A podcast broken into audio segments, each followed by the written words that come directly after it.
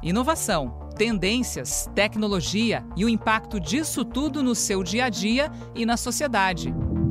Está no ar o podcast do Hub Globo News. Nesse programa vamos falar sobre as tendências para 2020. Eu, Rafael Coimbra, Alexandre Roldão, Danusa Matiasi, recebemos a Constância Garcia, que é editora de informática e eletrônicos do Tech Tudo, para discutir com a gente o que que vai pegar em 2020. Esse papo começa a partir da CES, que é uma feira de eletrônicos a mais famosa, a mais importante do mundo, que já acontece há mais de 50 anos, e que Roldão dita tendências, porque o que a gente acompanhou nesses últimos anos foram grandes transformações que surgiram nessa feira. Olha, a CES, para quem acompanha aí o, o, ramo, é a grande arena de batalha das grandes empresas, dos grandes fabricantes. É lá que o pessoal vai mostrar o que tem de mais novo todo ano. E isso acontece desde 1967. Então, muitas das coisas que você usou durante a vida toda foram apresentadas primeiro lá. E aí já digo de cara, lá é que foi lançado o primeiro gravador em VHS também o CD e a TV de alta definição. Mais um pouquinho para cá, algumas coisas que foram super hype numa época aí e agora nem existem. Blu-ray, CD, tudo saiu de lá. Danusa, o que, você achou mais legal aí que, que apareceu nessa edição? Olha, fiquei impactada com o que vem de televisão, de hardware em TV. A gente fala que estamos parando de ver televisão, que os, é, que o mobile agora é a próxima tendência, mas a gente sabe que sim, a TV continua muito forte. E aí a Constância está aqui para dizer para a gente o que, que vem aí. TV 8K, o que, que é isso? Isso cabe numa sala de estar? Olha, Danusa, a promessa é de uma TV 8K com até 292 polegadas. Assim, é uma TV que realmente não cabe numa sala de estar, não foi nem pensada para o usuário cotidiano, né, para assistir TV no dia a dia. Mas essa mesma TV, ela é modular, então ela é construída com várias pequenas telas de TV dentro da TV que forma essa tela de 292 polegadas. Então, a espera, a esperança, né, da CS desses lançamentos é que a TV tenha cada vez mais a resolução maior apesar de não termos produzido nenhum conteúdo em 8K até hoje. Nenhuma produtora consegue reproduzir conteúdos em 8K e as TVs vêm com tecnologia que conseguem transformar qualquer resolução em resolução 8K, o que mostra aí que a tendência não é a gente abandonar a TV, é cada vez mais ela crescer e ser realmente presente tanto no cotidiano quanto em outdoors, ou em peças de publicidade, por exemplo. As TVs estão vindo com tudo aí em 2020 e com tamanhos cada vez maiores, né? Você falou em 8K, essa transmissão é muito difícil ainda de ser chegada aos lares. Então a gente sempre vê alguns grandes eventos mundiais que são usados como teste para essas grandes tecnologias. A NHK, lá do Japão, já anunciou, e aí eles estão com a faca e o queijo na mão, que os Jogos Olímpicos de Tóquio, agora no meio do ano, vão ser transmitidos em 8K. É, o Japão já faz transmissão em 4K e eu tive a chance de ver 8K da NHK num outro evento em 2019, lá no South by Southwest, eu vi uma apresentação de 8K 3D. Nossa! É impressionante imaginar que isso em algum momento vai chegar nas nossas casas, mas como a Constância falou, ainda é uma realidade distante de nós brasileiros, mas é, é algo impressionante. Uma coisa legal que eu achei é, de avanço né, em relação às TVs esse ano, uma é o que a gente tá, tem percebido na prática. Né? As TVs estão voltando ao centro das atenções como smart. Elas não são mais só uma grande tela, elas são computadores. Tem muita tecnologia embarcada ali que está presente no nosso uh, notebook ou no nosso smartphone. E me chamou a atenção também uma coisa que eu sempre reclamei de indústria de televisão, que era muita é, atenção para a qualidade da imagem e pouca para o som. Então eu vi várias, o que eles chamam lá de, de barra de som, no, modelos novos, com muito mais qualidade de som e já algumas é, TVs com som integradas aos assistentes virtuais. Porque é isso que dá imersão, né? E a gente já está vendo esse mercado de assistentes virtuais chegando aqui E aí, na verdade, precisa de uma infra poderosa para sustentar isso tudo, né? Muita qualidade de imagem, de som e a internet rodando por trás disso. Então, estamos falando de quê? 5G. Uhum. Constância, o que, que você viu lá que dá para fazer essa interligação toda, internet das coisas? Tem eletrodoméstico lá na CES? É, tem bastante coisa. Só voltando um pouquinho aqui na, nas TVs, é, vocês falaram aí da integração, além do, da qualidade de imagem, o que as grandes marcas pensam hoje é em transformar a TV como uma central de controle da casa conectada. Então, a partir das assistentes virtuais, o usuário vai poder falar com a TV para ele, por exemplo, poder desligar uma lâmpada inteligente que ele tenha dentro de casa. E isso tudo gira em torno da internet e também do 5G. Assim, o que a gente percebe é que cada vez mais as marcas estão pensando em conectar o usuário. A gente fica meio preocupado com os nossos dados que podem estar sendo ouvidos ou lidos por alguém, mas a, a grande verdade é que as soluções tecnológicas hoje estão voltadas para as casas conectadas, para deixar cada vez mais o ambiente ligado e ser realmente o centro de segurança do usuário, né? Como eu falei, a partir da TV, por exemplo, ou mesmo das geladeiras inteligentes, que também foram anunciados na CES, o usuário vai poder, por exemplo, é, ver se um alimento está acabando, ou então ver se a sua bebida predileta está chegando ao fim. E se ele quiser, por exemplo, fazer uma receita nova que ele não sabe, ele pode procurar por uma tela na geladeira a receita no YouTube. Então você não vai precisar nem encostar no smartphone para poder ter acesso a um novo conteúdo. Vai estar tá tudo ali integrado para justamente facilitar essa vida do usuário, né? Só vai precisar ter muito dinheiro, né, Constância? pois é, porque o preço é bem salgadinho, viu? A gente viu o lançamento de pelo menos dois modelos na CS e o mais barato custa cerca de 14 mil reais. A gente não sabe se essas geladeiras vão chegar no Brasil, esses novos modelos, mas a gente já tem modelos que estão à venda no Brasil hoje que custam aí algo em torno de 25 mil reais é uma tecnologia que pode ajudar muito o usuário, mas ainda está muito distante do brasileiro, né? Porque com salário mínimo bem baixinho, uma geladeira de 25 mil reais não vai ser prioridade na casa da gente, não é mesmo? Eu vou, vou voltar ao 5G daqui a pouco, Roldão, mas só para a gente ainda ficar nesse tema de casa conectada, que para mim é uma tendência que já vinha, mas eu acho que foi a maior marca da CS esse ano. E não só na CS, mas também um pouco antes dela. No fim do ano passado, a Amazon, a Apple e a Google, que são empresas tecnicamente concorrentes, se uniram para criar uma grande aliança em torno de um protocolo de gerenciamento de dispositivos em casa. Então tá todo mundo de olho no que a gente está fazendo com esses equipamentos, no primeiro momento, dentro de casa. Por que, que isso é importante? Para aprender os nossos hábitos de consumo, o que, que a gente compra, que horas que a gente faz determinadas atividades. Isso tudo é informação valiosa para essas empresas. Então, tem uma questão de protocolo, quando a gente fala isso, o que, que quer dizer? É que muitos dessas, desses equipamentos, uma webcam com uma torradeira digital, muitas vezes esses equipamentos não se comunicam porque eles são de fabricantes diferentes, eles têm uma linguagem diferente. Você tem que fazer aquela configuração e para quem está em casa é muito complicado. Então, se essas grandes marcas se unem, fazem uma coisa tipo uma entrada USB, que é meio plug and play, independente da marca, você sabe como funciona, ajuda a todo mundo. Então tem uma guerra por trás, mas tem que num determinado momento unir forças para que a casa conectada ela decole de verdade.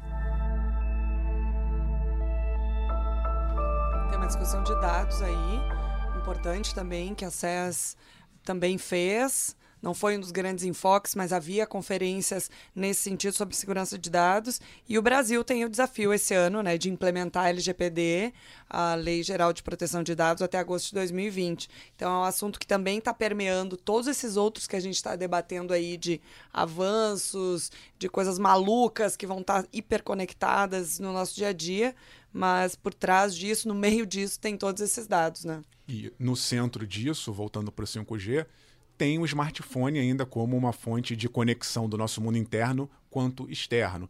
Infelizmente, aqui no Brasil, o 5G está distante ainda. Havia uma expectativa de em 2019 ter leilão, 2020 ter leilão. Agora o ministro da Ciência, Tecnologia e Comunicações, Marcos Pontes, já fala em leilão no ano que vem talvez começando a implementação em 2021 ou 2022. 2022. E então... enquanto isso, boa parte do mundo é, de países desenvolvidos já começou a trabalhar com 5G em 2019. Então é mais uma corrida que o Brasil está ficando para trás. O Brian Modoff, que é vice-presidente da Qualcomm, uma das maiores empresas de telecomunicações dos Estados Unidos, cunhou uma frase logo na entrada da CES no discurso de abertura em que ele fala: Passamos os últimos 30 anos conectando pessoas. Agora passaremos os próximos 30 conectando as coisas.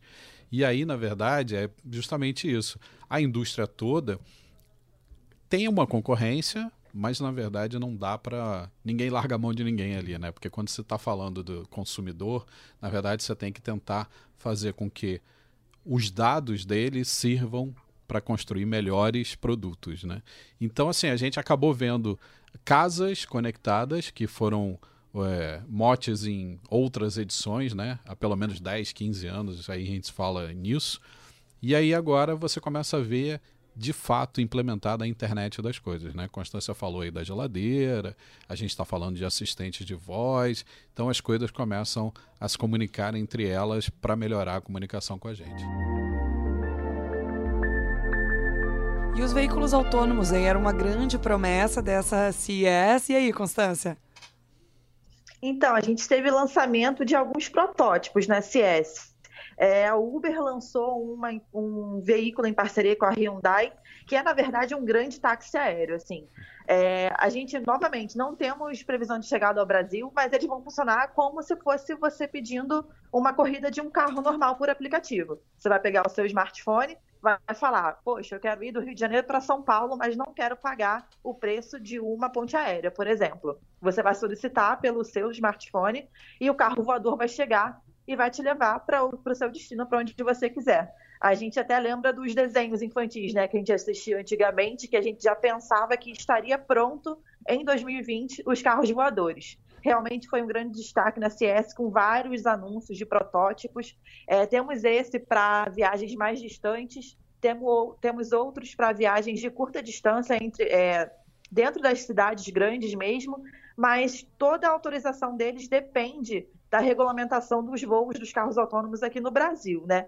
Então a gente fica aguardando novamente, mais uma vez, o Brasil entrar nessa corrida para a gente conseguir chegar finalmente nessa tecnologia. Nos carros que ainda trafegam por terra e não no ar, teve também lançamentos que chamaram a atenção, ainda não 100% autônomos, mas com protótipos, né, com características de, de grande autonomia para parte da viagem, o motorista não ter que se preocupar ali com a direção. E aí uma coisa me chamou a atenção é, que é o investimento no entretenimento. Então tem marcas que, que, que pensam o seguinte: se o motorista não vai mais precisar dirigir, ficar prestando atenção no volante, na marcha, no acelerador, ele pode se distrair com o entretenimento. E aí tem muita coisa embarcada de tela, de áudio, para você passar o tempo ali dentro. E outras marcas estão pensando, aliás, outras não, todas as marcas já entenderam que o futuro do carro, seja qual for ele, é elétrico. Então, teve uma montadora que eu vi um protótipo muito interessante em que o teto do carro era feito como se fossem escamas e essas escamas seriam mini painéis solares. Porque se a gente vai fazer com que os carros todos sejam elétricos, precisaríamos de energia para sustentar todos esses carros elétricos. Deixa eu avançar logo na discussão. Já falamos de carro voador, geladeira, celular. Constância, queria aproveitar que você já cobre esse S aí. Teve uma polêmica na edição do ano passado, né? E era bem na sessão de saúde e bem-estar sexual. Lembra pra pois gente é. como é que foi? Então, o que aconteceu? Na CS do ano passado, é, um vibrador inteligente ganhou um prêmio de inovação da feira. Só que até então a CS não cobria esse lado de saúde e bem-estar sexual. E o vencedor do prêmio foi justamente um aparelho sexual. A organização da feira entregou esse prêmio, mas logo depois retirou esse prêmio da marca vencedora. E aí isso gerou uma polêmica gigante na feira. A marca que venceu o prêmio acusou a organização da feira de machismo. E no fim das contas, o prêmio foi, em definitivo, para o vibrador inteligente. Mas o que marcou a CES desse ano foi a chegada dos sexy toys, porque a partir de 2020, a feira começou a cobrir e lançar diversos tipos de brinquedos sexuais. Então a gente viu desde vibradores inteligentes até uma promessa de um curativo que poderia terminar com a ejaculação precoce nos homens. É quase um, uma, uma, etiquetinha lá que você bota antes do ato sexual, né? Eu li também Exatamente. que teve, teve um que é. A gente usa muito aplicativos de streaming para música e tal. Tem um que regula de acordo com, com a batida da música e seus batimentos cardíacos, impulsos para brinquedos sexuais. É uma coisa que a gente tá Exato. já está vendo aí, né? É, mais uma vez, a, a, internet das coisas, né? O aparelho funciona como uma espécie de massageador e ele é integrado ao seu player de música e é integrado também ao seu smartwatch. Então, toda vez que você usa, ele vai anotando a frequência da música e a sua frequência cardíaca. E ele vai ajustando as vibrações de acordo com os movimentos e intensidade da música, da música que você está ouvindo, né? Então, a promessa é de uma experiência completamente imersiva e controle via aplicativo, que pode facilitar as coisas.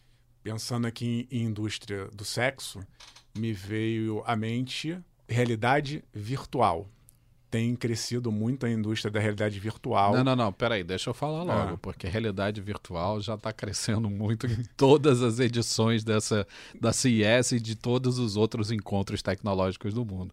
Então, assim, ainda é bola da vez, Rafael? Olha, eu, eu sou muito. É, eu sofro muito ao falar desse tema porque eu sou muito entusiasta da realidade virtual. Mas realmente não emplacamos realidade virtual ainda para as massas. Existem aplicações para jogos, existe uma tentativa da indústria da pornografia de fazer com que a realidade virtual emplaque, mas não chegou para todo mundo. E teve lançamento na CS de novo de óculos de realidade virtual de uma maneira diferente, já com 4K. Quem experimentou disse que aquele tempo de latência, né, de, do, do, da resolução, de você ter a, a, a, resposta da imagem melhorou muito a partir desse dispositivo, mas eu estou esperando. Eu ainda não vi é, um grande lançamento que popularize e conquiste o público. Por que, que a gente não usa é, óculos de VR e AR no nosso dia a dia? Porque você é um entusiasta, uhum. Rafael, tem óculos, enfim. A gente aqui adora tecnologia, mas não é uma coisa que, como você falou, é popularizada já faz anos que está aí crescendo e, e se profissionalizando, né? Os conteúdos estão cada vez melhores. Agora, por que, que a gente não usa? Será que nós, seres humanos, também não temos uma certa resistência a entrar porque vai ser um caminho sem volta? Porque, assim. É, tem, tem algumas teorias. Uma, uma dessas que eu estou falando para vocês, que é a experiência sensorial. O, o cérebro não consegue. A tecnologia ainda não dá um tempo de resposta tão preciso quanto nossos olhos dá então isso causa um certo desconforto. E eu tenho uma teoria de que a realidade virtual em si é uma experiência muito solitária.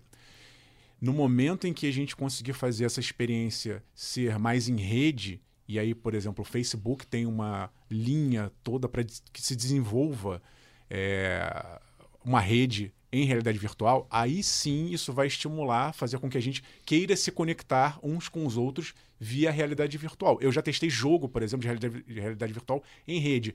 É sensacional, é muito melhor do que um jogo em que você é, executa sozinho. Eu tenho uma teoria do porquê que não pegou e não vai pegar. Hum.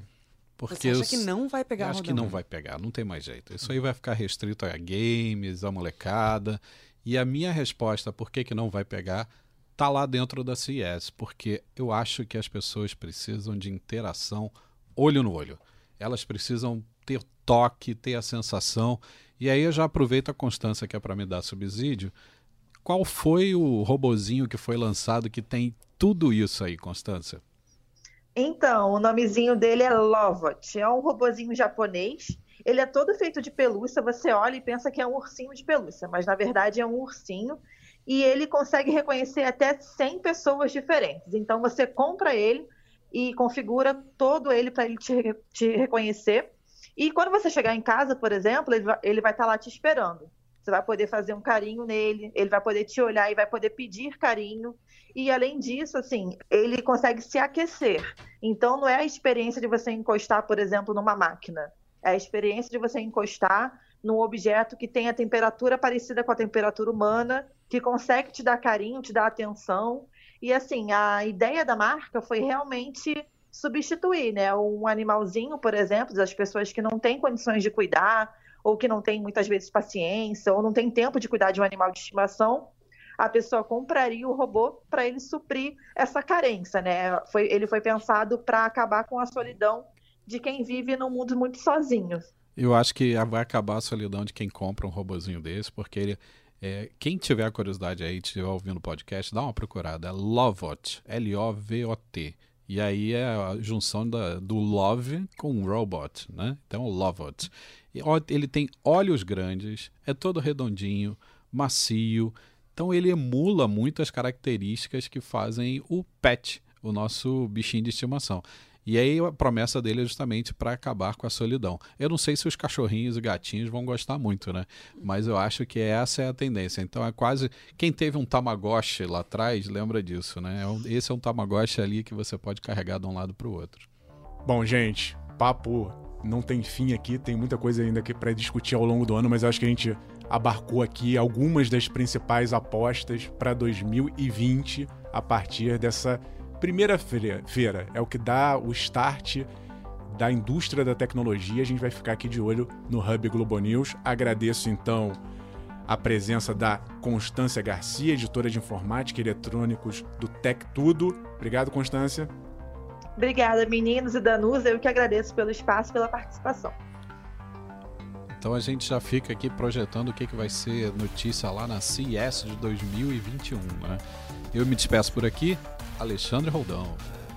Obrigada, Constância. Obrigada a todo mundo que nos acompanha aqui no podcast Hub Globo News. Manda sua sugestão pra gente, manda aí o que, que você acha que vai bombar em 2020. Podcast Hub Globo News, técnico de áudio Alexandre da Silva e edição Rafael Coimbra. Lembrando que você pode conversar com a gente pelas redes sociais, sempre com a hashtag HubGNews. E se você está ouvindo esse podcast pela primeira vez, se inscreve lá no seu tocador, pode ser o Spotify, pode ser da Apple, para que você sempre nos acompanhe semanalmente, toda terça, Hub Globo News. Até a próxima. Tchau. Tchau.